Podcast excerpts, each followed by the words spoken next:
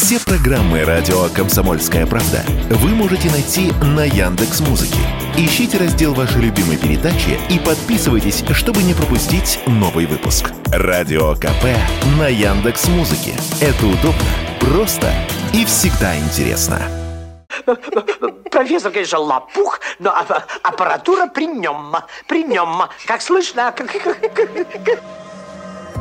Хитрый технарь из приключений Шурика, которого раскусил профессор, получил за экзамен двойку. А вот не менее изобретательный студент из РГГУ был успешнее. Александр Жадан делегировал написание своего диплома нейросети и получил за него удовлетворительно, то есть тройку, из-за замечаний по оформлению. Машинная проверка на плагиат показала 82% оригинальности. В интервью РБК студент рассказал, что никакого жульничества в его методе нет, он и сам бы мог написать, просто сэкономил время. На все про все ушло 24 часа.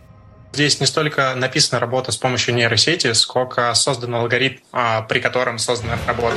Это то же самое, что взять источник из э, YouTube или из Google или из любой литературы, просто намного быстрее работу, я полностью понимаю, и то же самое я бы мог сделать сам, но только намного дольше. Я проводил редактуру этого документа и составлял ее, так же, как и другие люди э, делают свои дипломы.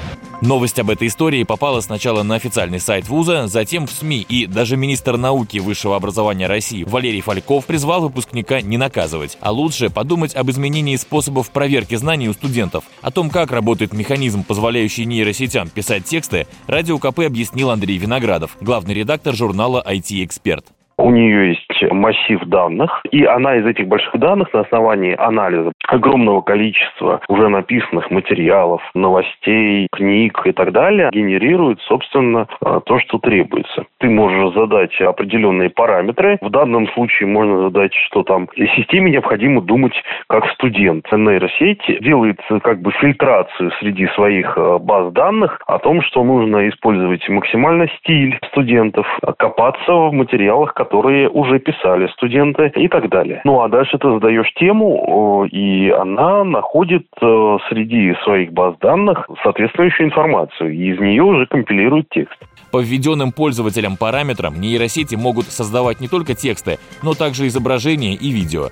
Недавно Ульяновский автозавод, он же УАЗ, опубликовал на своем сайте новость, мол, кто-то запросил у нейросети нарисовать идеальный внедорожный автомобиль в России, и искусственный интеллект выдал изображение микроавтобуса, очень похожего на знаменитую УАЗовскую буханку. Василий Кондрашов, Радио КП.